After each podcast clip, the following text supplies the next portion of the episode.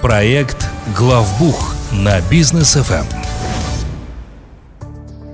Друзья, мы вас приветствуем а, на волнах Business FM в проекте Главбух а, с Лолитой Закировой. Лолита, добрый вечер. Всем добрый вечер. А, сегодня будем обсуждать такую интересную тему с модным названием cash flow. Да, все им оперируют сейчас, многие об этом говорят и так далее. Так вот, э, сегодняшняя тема cash flow, отчет... Э, о вот, движении денежных о движении средств. денежных средств, да, да. о ДДС. О ДДС, да. да. Ну давайте мы все-таки его как-то договоримся называть cash flow, да? Cash flow, обязательно. Все, вот сегодня об этом поговорим. Кстати, Лолиту представлю, э, основатель и совладелец группы компаний Аксиса. А, потому там в Аксисе у нас и бухгалтерия есть, в Аксисе у нас и аудит есть. Кому надо, друзья, обращайтесь, и бухгалтерию в порядок приведут, и аудит очень качественный сделают, чтобы понимать, как ваша компания развивается. Так вот, сегодня cash flow. А, а, что это такое? Какие основные цели и составляющие преследует данный отчет? Я так понимаю, что это в формате отчета делается. Или это какое-то ну, явление? Я, я думаю, что мы поговорим и про формат отчета, и, и про во, вообще, что это такое. То есть, ну, ну, давайте в общих чертах сначала, да? Что это такое за отчет?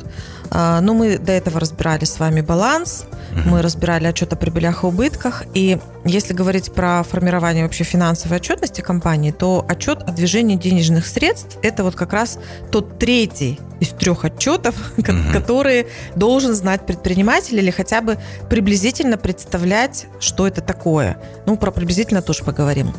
А, этот отчет, он показывает движение денег. То есть а, мы, если помните, говорили о том, что у нас в Казахстане принцип начисления, угу. то есть что такое принцип начисления, причем он прописан у нас в законодательстве, да, это когда мы признаем а, доходы и расходы в момент, когда мы совершаем операцию саму, а не когда деньги к нам приходят. Ну, на примере еще раз поясню когда вы выполнили какую-то услугу и, к примеру, 31 октября подписали акт выполненных работ, то значит вы доход сам признаете 31 октября. Но вам ваш клиент мог заплатить как предоплатой, то есть деньги могли прийти, например, в сентябре, угу. а может быть он вам будет платить уже в ноябре, после того, как подпишется сам вот этот акт выполненных работ. То есть вот с деньгами это не связано. Вот это и есть принцип начисления. Но когда мы говорим про cash flow, это про деньги. Угу. Это про реальное движение денег. То есть здесь уже Потому прям что кэш. Тут прям кэш, да, тут прям вот реально что. Кэш, опять же, смотрите, не то, что у вас вот прям в кошельке угу. или там то, что хрустит, в сейфе. Да, да, да. Это и те деньги, которые на банковских счетах. То есть это вот то, что как раз вы тратите. Вы зарабатываете, тратите, и вот это вот реальные деньги, которые обязательно, конечно, предпринимателю нужно учитывать. А, самый близкий, наверное, это такой вот момент, который вспоминают с кэшфло, это кассовый разрыв угу. сразу, да. То есть вот если вы ведете у себя этот кэшфло, то есть вы отслеживаете ваши денежные потоки, то вы как раз в первую очередь работаете на предотвращение кассового разрыва. Мы сегодня про кассовый разрыв говорить не будем, у нас был эфир на эту тему, но если понадобится, если слушатели захотят, то мы обновим информацию. А, в отчете о движении денежных средств есть три основных блока. Угу. Это операционный блок, это инвестиционный и финансовый. То есть э, движение денег, оно связано с вот этими тремя основными видами деятельности. А, даже правильно сказать не основными, а теми тремя видами деятельности, на которые делится деятельность любой компании. То есть, что бы у вас ни происходило, это будет попадать либо в операционную, либо в финансовую, либо в инвестиционную. Ну и я, наверное, предлагаю сегодня больше упор сделать на наверное, все-таки операционную деятельность, потому что а, финансовая, инвестиционная, она может у большинства компаний отсутствовать, откровенно говоря, особенно если вы ну, не, специф, не специфичной какой-то деятельностью занимаетесь, mm-hmm. там, где только вот эта деятельность и есть. Вот. Но мы на принципе операционной деятельности, на которой понятно как раз, наверное, вот все вещи будем рассказывать. Угу, хорошо.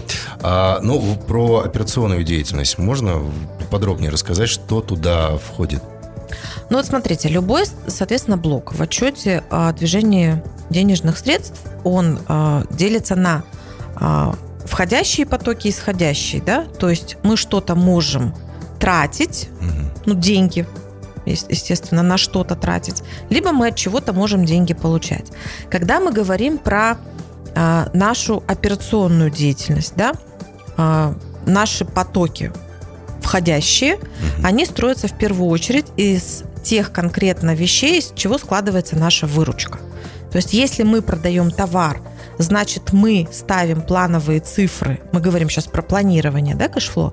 Мы ставим плановые цифры. А какую мы выручку от продажи товара, в какие периоды времени планируем получить?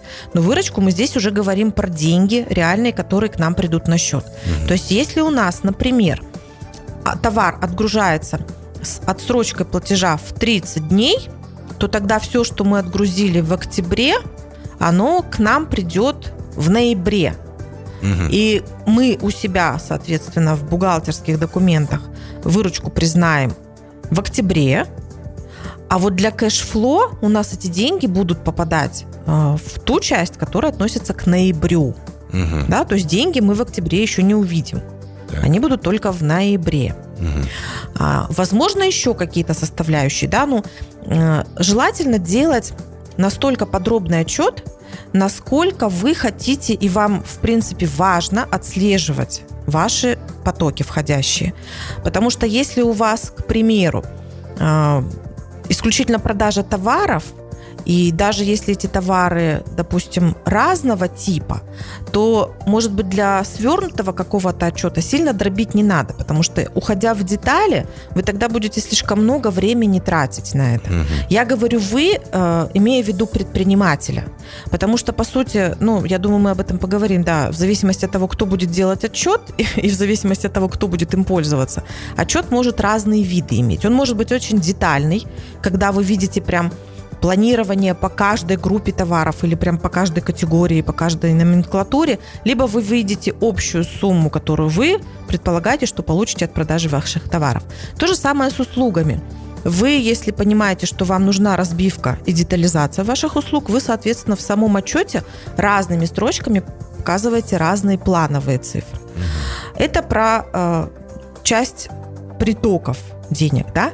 А, оттоки ну, если мы опять же говорим про операционную деятельность, то вот все, что связано с в первую очередь тем, что попадает в вашу себестоимость, да, то есть вы должны, например, кому-то, вы, к примеру, эти товары покупаете и перепродаете.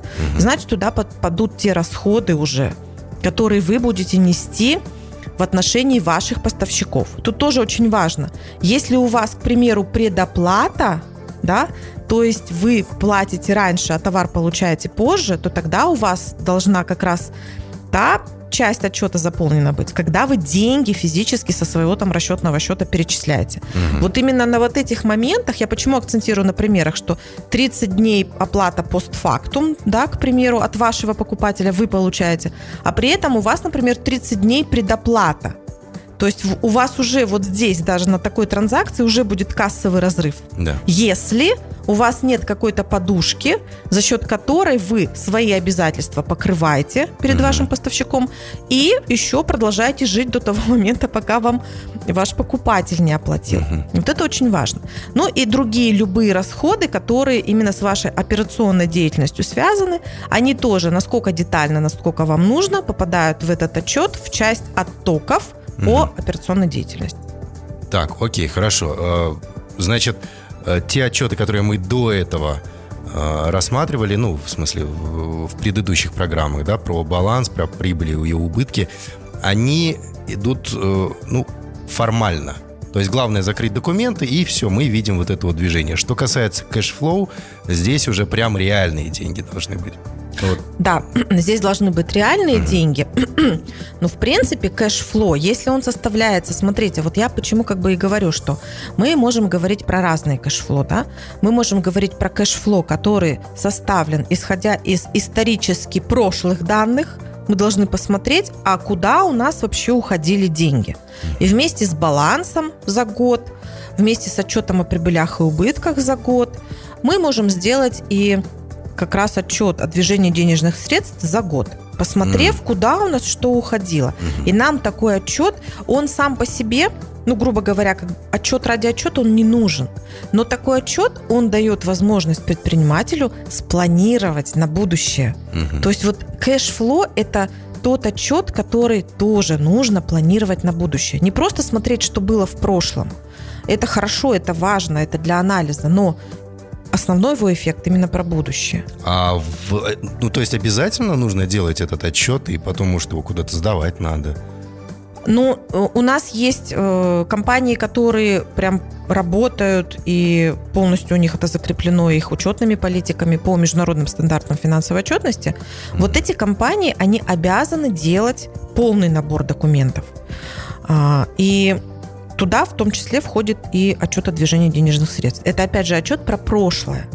А вот обязательно его делать или нет, я считаю, что прогноз движения денежных средств обязательно должен каждый предприниматель делать. Ну, mm-hmm. потому что это деньги. Ну, то есть не юридически обязательно, да? Да, Но да, вот... не юридически, это просто mm-hmm. самому предпринимателю нужно, да, потому что, ну, деньги это иногда достаточно такая вот существенная все-таки часть, mm-hmm. когда для предпринимателя особенно смутно понимающего и только-только там первые шаги в предпринимательстве делающие, важно начать с э, понимания вообще каких-то баз, базовых моментов, и деньги это сам, самый первый момент, который, ну, это, это все-таки, мне кажется, проще, чем остальные, наверное, отчеты, потому что ты тут берешь и просто вот что у тебя в, в блоке получить и что, грубо говоря, в блоке оплатить условно.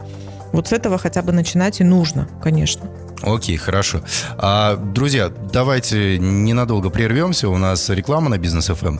После продолжим обсуждение. Проект Главбух на Бизнес ФМ. Итак, мы возвращаемся в студию. Сегодня тема нашего э, разговора – это cash flow. Разговариваем традиционно с Лолитой Закировой, основателем и совладелицей группы компаний Аксиса, э, которая занимается бухгалтерским аутсорсингом и аудитом. Говорим сегодня про вот этот вот cash flow, отчет о движении денежных средств. А кто должен делать этот отчет? Бухгалтер, директор, аналитик? Для кого этот отчет? Да, вот по людям пройдемся. Ну, давайте мы будем все равно вот здесь больше говорить про отчет на будущее, да, про uh-huh. планирование cash flow. А, если компания небольшая, то ну, часто это, это иногда может быть даже сам директор начинает делать какие-то таблички в Excel. Если компания уже, конечно, побольше, то хорошо, если это делает человек, имеющий э, финансовое образование. А вообще планирование – разработка таких отчетов – это все-таки ну, не совсем бухгалтерская работа. Там нужны и знания специфичные, хотя в теории бухгалтер, если понимает, что происходит в бизнесе, то, конечно, а, ну, садится mm-hmm. и делает этот отчет, но тут тоже очень важное но. Это не в таком формате, что директор пришел и говорит, сделай мне отчет о движении денежных средств вот на год вперед. И ушел. Mm-hmm. И вот бухгалтер сидит и гадает, как там вообще его сделать, откуда я эти цифры должен взять. То есть очень все зависит от специфики бизнеса, очень зависит от того, а что, собственно, директор или предприниматель планирует в своем бизнесе дальше делать в ближайшее время. А, и, естественно, от вот этой коммуникации между людьми, которые mm-hmm. обладают информацией, и тем исполнителем, который, собственно, отчет собирает.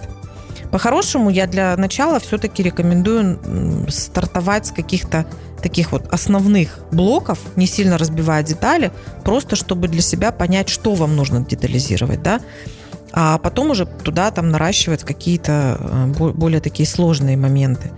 Если компания уже очень большая, то есть у вас большая номенклатура, у вас уже много достаточно людей, у вас много процессов, угу. то тогда на это лучше выделять отдельного человека, который будет у вас заниматься э, планированием, бюджетированием, он будет составлять такого рода файлы, прогнозы, и там уже он будет это делать очень детально, а директору будет в более сжатом виде предоставляться информация, но с расчетом, что если директор что-то более детально захочет посмотреть, это можно всегда развернуть и показать. Угу, хорошо. А если никогда такой отчет не делался, сейчас предприниматель едет, слушает нас и решил, все, надо делать. С чего начать? Начните с простой таблички в Excel.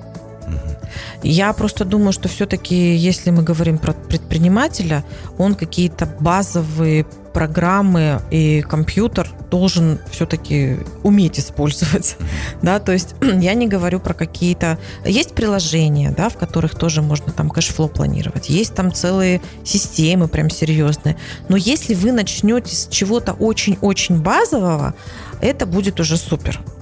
А, ну, я хочу как бы свой пример сказать, потому что я на протяжении многих лет в Excel веду просто бюджет семьи. Угу. Да, то есть это в принципе как раз cash flow. Да. Это, это не какой-то там принцип начисления, там, угу. там исключительно деньги, которые нужны, сколько будет приход, сколько я там могу куда-то инвестировать, сколько я могу отложить на там летний отпуск угу. и, и так далее, да, то есть какие-то базовые вещи. Честно скажу, я пробовала, тоже это уже несколько лет назад было, я пробовала мобильные приложения, угу. в них этот учет вести. И попробовав их, я в итоге вернулась к своему любимому Excel, в котором угу у меня все очень просто, очень Старые понятно. таблички. Да, то есть эта табличка, она буквально там, э, ну, условно, там 10 на 12 сантиметров, причем uh там планирование на год, понимаете? uh То есть мне не надо там я, я не записываю каждую пачку молока, но, но я все равно ориентируюсь. И это что такое эта табличка да, для меня? Это табличка, в которую я заглядываю, ну, условно, каждые 2-3 дня. Угу. Понимаете? То есть я всегда контролирую, сколько у меня осталось на банковских счетах. Ну, то есть есть какие-то там карты, которые вот для, для операционки, да, да, условно. Вот, сколько осталось на банковских счетах, сколько у меня еще каких-то обязательств до конца месяца, на что они, и сколько у меня, собственно, в кошельке, да, или там, mm если есть какая-то наличка. То есть вот чтобы э, баланс, он всегда был прям вот под контролем, понимаете? mm и потому что, опять же, вот в наше время ведь очень многие предприниматели, имея корпоративные карты, а, кредитные карты, да, то есть это же принцип, что взял чужие на время, а потом надо свои да. навсегда отдавать. Mm. И когда чужие на время ты где-то тратишь, особенно вот эти безналичные платежи, они зачастую создают ощущение, что у тебя в принципе куча денег, и ты можешь там совершенно спокойно этой картой махать. Ой, а как когда ты сел, ощущение. да, когда ты сел, вот это посчитал, а потом оказалось, упс, так тебе оказывается вот это, вот это на следующий месяц, и там уже красным, mm-hmm. то уже начинает, естественно, немножко где-то что-то йогать.